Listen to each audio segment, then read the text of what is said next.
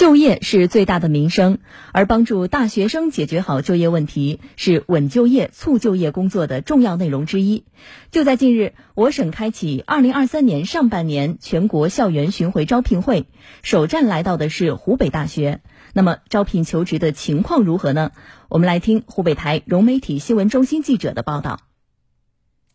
招聘会现场，临近毕业的龚宇想找一份家乡宜昌的工作。他手上准备了四份简历，目标企业非常明确。你这个专业啊是非常匹呃匹配我们公司现在目前所招的这个生产技术类的岗位，比如说我们的设备的巡检啊、维护啊啊这一块的工作。我觉得这个应该还是可以，应该还是可以，对吧？好，就是想问，就是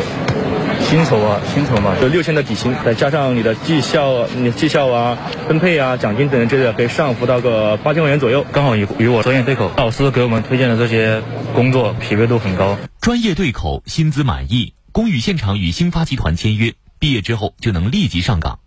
高匹配度是因为今天招聘会上一百五十八家企业的四千三百多个岗位都来自学校各学院前期的精准对接。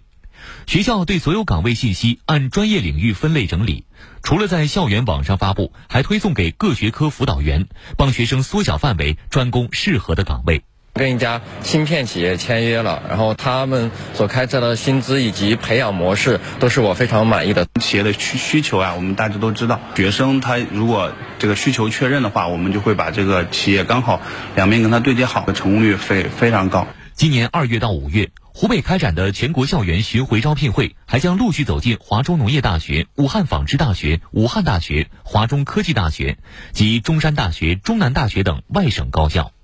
嗯，也希望年轻的朋友们都能找到心仪的工作。